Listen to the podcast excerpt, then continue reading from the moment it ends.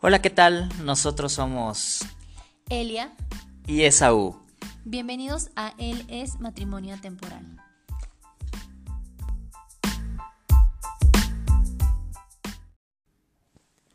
Bienvenidos de nuevo, ¿cómo están? Me da muchísimo gusto saludarlos el día de hoy. Pues este es nuestro episodio número 2 y estamos muy emocionados. Queremos agradecerle a nuestros amigos que nos han dado porras, nos han deseado lo mejor, que nos han compartido en Instagram. ¿Qué se siente? Se siente como la emoción que comparten con nosotros por este proyecto. Muchísimas gracias.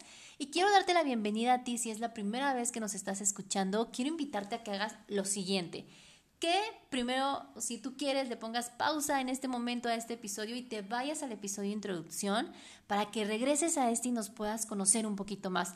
O la segunda opción es que termines este episodio y al terminarlo, entonces ya te vayas al episodio de introducción, pero son totalmente libres amigos de hacer lo que ustedes quieran, así que adelante y gracias por estar aquí con nosotros. Y pues como saben, no estoy sola, conmigo está por supuesto Esaú.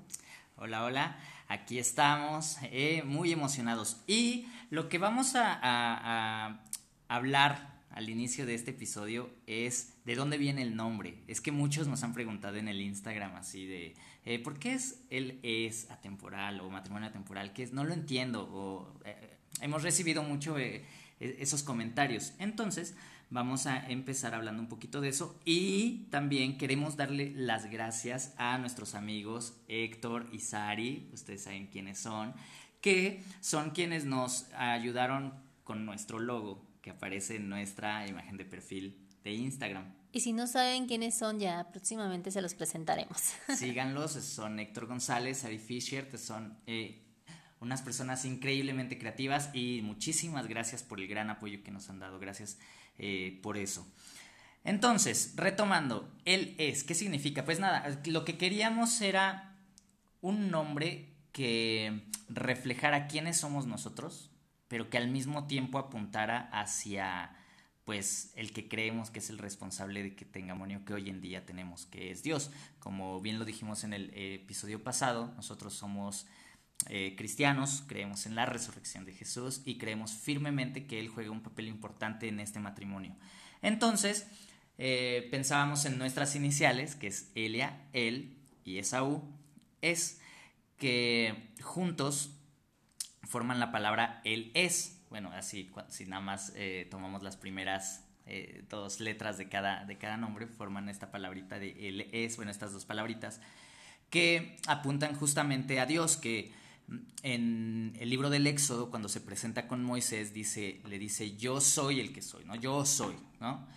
Y también Jesús en el Nuevo Testamento, cuando van a, apresarlo, Jesús les dice, yo soy, revelando cuál era su identidad como hijo de Dios. Entonces al decir yo soy, pues eh, decía eh, todo, ¿no?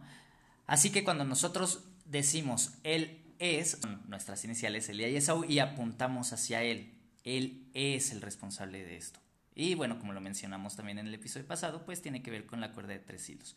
Pero eh, por eso es esta parte del nombre. ¿Y por qué matrimonio temporal? Sencillo. Nosotros, el propósito por el que eh, comenzamos este ministerio es, y, es porque creemos que el matrimonio no ha pasado de moda, a pesar de que muchos nos, han, eh, nos pueden decir o pueden, eh, eh, no sé, desanimarnos con que el matrimonio, ¿para qué? Si todos terminan en divorcio o ese tipo de cosas, nosotros creemos firmemente que el matrimonio no ha pasado de moda y que el matrimonio es algo que es y seguirá siendo relevante. Es por eso que es matrimonio temporal, porque no tiene tiempo, es, va más allá de eso. Y pues el día de hoy queremos hablarles de nuestra historia, que nos, conoz nos conozcan un poquito más. Justamente eh, Esaú y yo pertenecemos a una comunidad que se llama Adoremos y fue en esa comunidad donde nos conocimos. Es muy chistoso porque realmente eh, cuando yo llegué no nos hablábamos, solo era un buenas tardes, hola, ¿qué tal? Adiós y ya, ¿no? Se acababa como la plática. Pero surge un poco después un proyecto que hacen en Adoremos, tenías que registrarte, yo voy con Esaú, me anoto con él y, ahí empezamos como a entablar más que un hola o un adiós. Y el día que a él me toca hacerle, me to le toca que me haga a mí la entrevista, Eh, ese día me acuerdo perfectamente que todo empezó porque olvidé la contraseña de mi compu y él en buena onda por ayudarme me comparte como videitos para desbloquearlo y todo. No lo desbloqueé con esos videos, he de confesar, pero esas soluciones me llevó a encontrar la que me ayudó a desbloquear mi compu. Entonces, como en agradecimiento, yo le dije, oye, te invito a un helado. Y, y él ya después me dijo, bueno, ahora yo te invito a un pozole. Y estuvimos intercambiando comidas. así empezó todo esto. Y la verdad es que cuando empezamos a salir, eh, meses después, como dos meses después, nos hicimos novios. Y creo que ni él ni yo estábamos buscando en ese momento, pues, una relación. Sin embargo, se dan las circunstancias, se da la oportunidad. Y dijimos, bueno, suena bien, me cae bien, está bien. Vamos con él. Y así empezó la relación. Pero lo, lo, genial de esto es que el primer año fue un año de muchas cosas. O sea, creo que pues es el primer año en que conoces a la persona, qué le gusta, qué no le gusta, cómo es enojada, eh, descubres también cómo se porta, cómo te trata en todo lugar, en todo momento. Es totalmente el primer año de descubrir, ¿no? A, quien decides que sea tu, tu novio, tu novia, y Esaú les va a dar una gran revelación en este momento.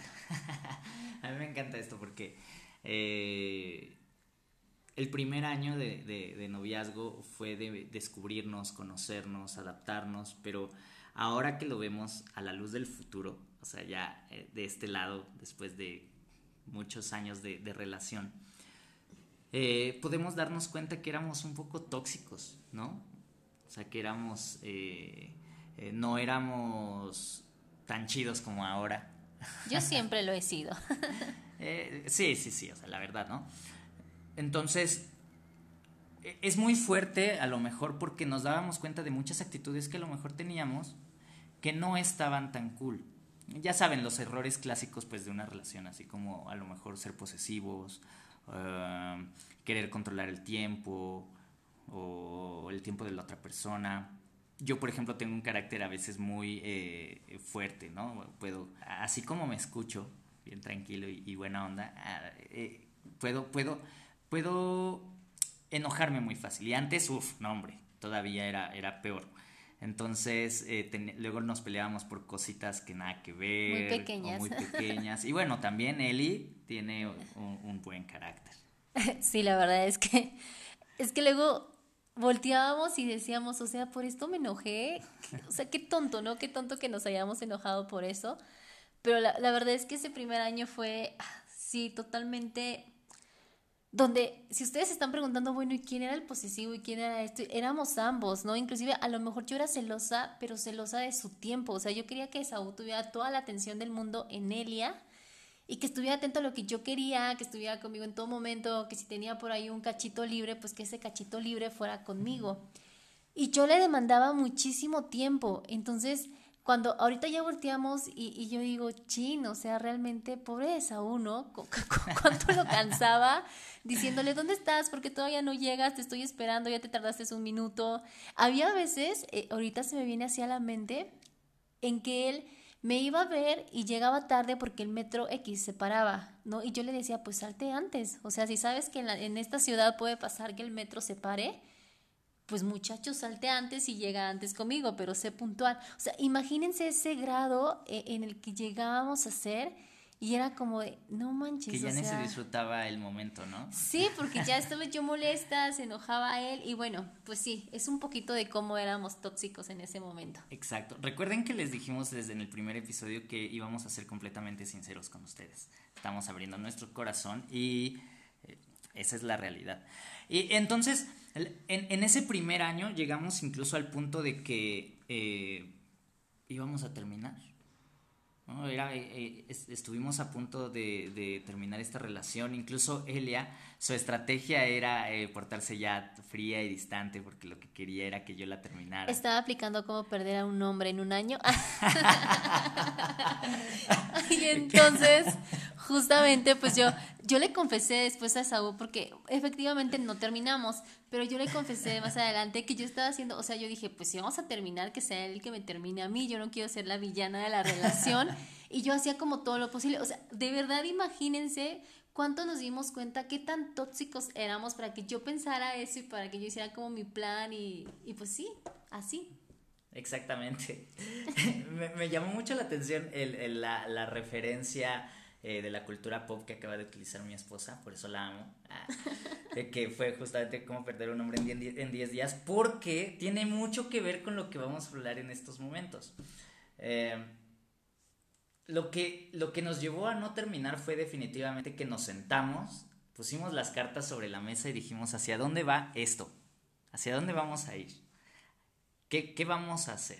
Si vamos a continuar, pues vamos a tener un objetivo claro. Y lo vamos a hacer bien. Y lo vamos a hacer bien. En este caso, pues ser el matrimonio, ¿no? Entonces, eh, así lo hicimos decidimos continuar, decidimos comprometernos, sobre todo con nuestro crecimiento espiritual, porque nosotros creíamos que si nos íbamos a casar, lo más importante que teníamos que trabajar, pues era eh, lo interior, ¿no? Sí, porque ya teníamos una meta. Creo que esto es muy importante. Va a llegar algún punto en tu noviazgo, en tu relación que tienes, donde vas a tener que pensar en el futuro y ver cuál es tu meta. Y te vas a tener que fijar una meta para que ambos caminen sobre esa meta. Creo que esto nos ayudó muchísimo porque cuando tú tienes una meta, construyes paso a paso para lograrla. No, te pones una meta y dices, ah, no la voy a cachar por tenerla. Das todo y das lo mejor para alcanzar esa meta. Es lo mismo con el noviazgo. Nosotros nos pusimos como meta el matrimonio, entonces aceptábamos todos los sí que implicaba ir hacia esa meta. Y algo que, que, que decidimos fue, algo que me dijo Esaú cuando continuamos ese año, cuando decidimos no terminar y sí continuar en la relación, fue que Saúl me decía, pues vamos a dejar de tener como opción el terminar. O sea, eso ni siquiera va a ser como la opción, el plan B, no, no, no, no. O sea, nosotros no tenemos la opción de terminar y eso te obliga a ver siempre el cómo sí, cómo sí hacer que mi relación funcione para que yo alcance mi meta. Creo que eso es algo que te ayuda y te puede dar muchísima claridad cuando tienen una meta en común. En este caso, nuestra invitación sería, pues si tienes una relación, un noviazgo, sí piensa como meta el matrimonio. Exacto. Por eso venía a mi cabeza eh, eh, cómo perder un hombre en 10 días, ¿no? Claro, digo, esta película está pues obviamente muy exagerada. Sin embargo, algo que podemos ver ahí es que si no la han visto ya no son spoilers, perdón, ya después de 10 años o más, ya no son spoilers. Pero eh, ninguno de los, o sea, los dos tenían una meta clara, ¿no? Obviamente no era una relación, sino que era, eh, uno tenía la meta de conquistar a cualquier chica y, lograr que se enamorara y la otra era hacer lo que, que, lo, perdiera. Y como los dos estaban caminando, sí, en este caso metas diferentes, pero las dos metas implicaban que ninguno de los dos tenía que soltar la relación, al final la relación termina con esa película, ¿no? Digo, ya sé, no, no hagan eso, eso es tóxico en esa, en esa película, lo, lo, sabemos. Pero algo así es lo que sucedía. Y, algo que nos ayudó a nosotros era que teníamos, eh, compartíamos la misma fe. Y al caminar juntos de la mano de, Dios, la verdad es que era más fácil darnos cuenta de nuestras fallas, escuchar al otro, poder escuchar al otro, poder eh, en humildad eh, poder decir, oye, espérate, ¿en qué la estoy regando yo? ¿Qué es lo que yo estoy haciendo mal? Para poder cambiarlo.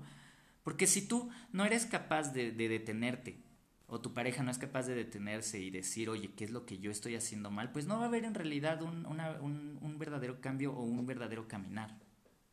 Entonces, a nosotros la verdad es que nos ayudó muchísimo tener eh, eh, la misma fe. Sí, también eh, nos ayudó muchísimo que tuvimos acompañamiento, ¿no?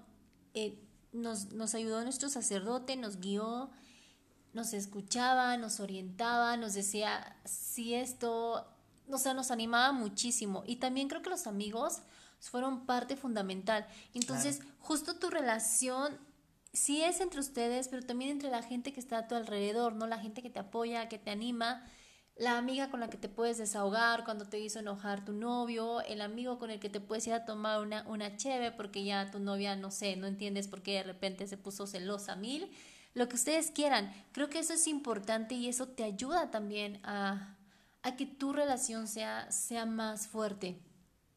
Y eso está increíble. O sea, al final nosotros decidimos continuar, no terminamos y, y digo, aparte, no está mal si tú tienes una relación y a lo mejor en esa relación ya terminaste y decidiste regresar. Al contrario, si decidiste regresar, súper bien, porque entonces le vas a echar todas las ganas para que esa relación funcione y eso es, eso es increíble. O sea, cada relación es totalmente distinta porque las personas que están formando esa relación son totalmente diferentes y como tú eres único, tu relación va a ser única.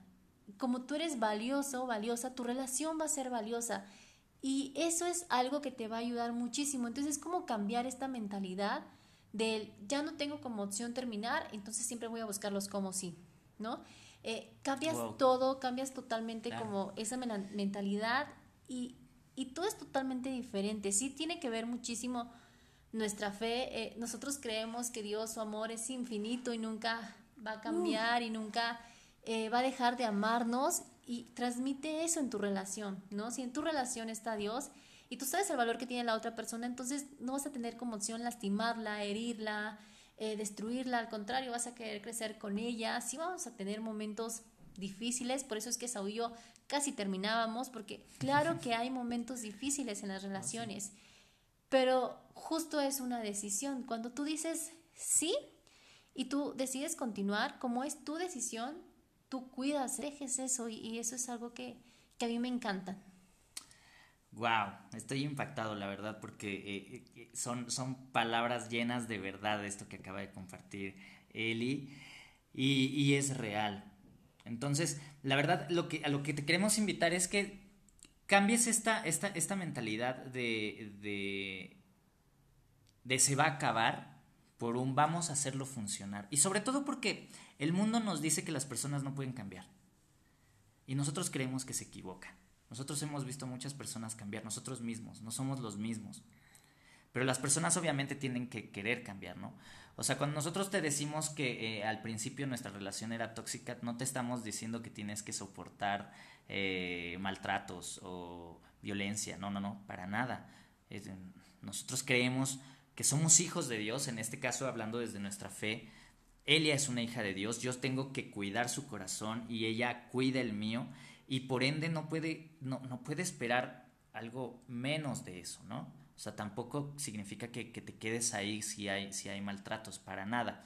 Sin embargo, también creemos que eh, si hay algo que no está funcionando en tu relación, lo hablen y sean capaces de entender que sí, la gente sí puede cambiar, sí puede crecer, pero eh, tienen que estar dispuestos y comprometidos en una misma meta para poder hacerlo. Así es, amigos. Y ya para ir cerrando eh, este pequeño episodio con ustedes, yo les dejaría una pregunta, ¿no? Y es una pregunta que nosotros nos hicieron también eh, cuando decidimos casarnos, es, ¿no? Como, oye, Esaú, ¿te quieres casar? Y Esaú sí, ¿no? Elia, ¿te quieres casar? Y yo sí. Y, el padre nos decía, ok, ahora, Esaú, ¿te quieres casar con Elia? Elia, ¿te quieres casar con Esaú? Porque tú quieres querer casarte, pero a lo mejor no es con ella y no es con él. Y yo decía, sinceridad. Wow déjeme lo medito y regreso. y, ¿Qué? Y eso fue algo, algo increíble. Entonces yo te dejaría ya como para cerrar el tema esta, esta pregunta, ¿no? Bueno, son dos realmente. La primera es si en tu relación ya tienen una meta por la cual luchar y construir que esa meta pase. Y la segunda es si con la persona que estás actualmente quieres casarte o en algún futuro piensas, te ves con él. Creo que llévate eso, reflexiónalo, medítalo, háblalo con la almohada y pues nada, Muchísimas gracias por acompañarnos en este episodio y queremos invitarte a que si conoces a alguien que está pasando por dificultades en su relación o tiene dudas o incluso si está pensando en casarse, alguna pareja que están pensando en casarse, eh, pues les compartas este episodio y el pasado y los que vengan. Nos encantaría compartir con ustedes y con ellos. Y recuerden, creemos firmemente que cuando Dios está en el centro de un matrimonio, todo es más sencillo. Nos vemos dentro de 15 días.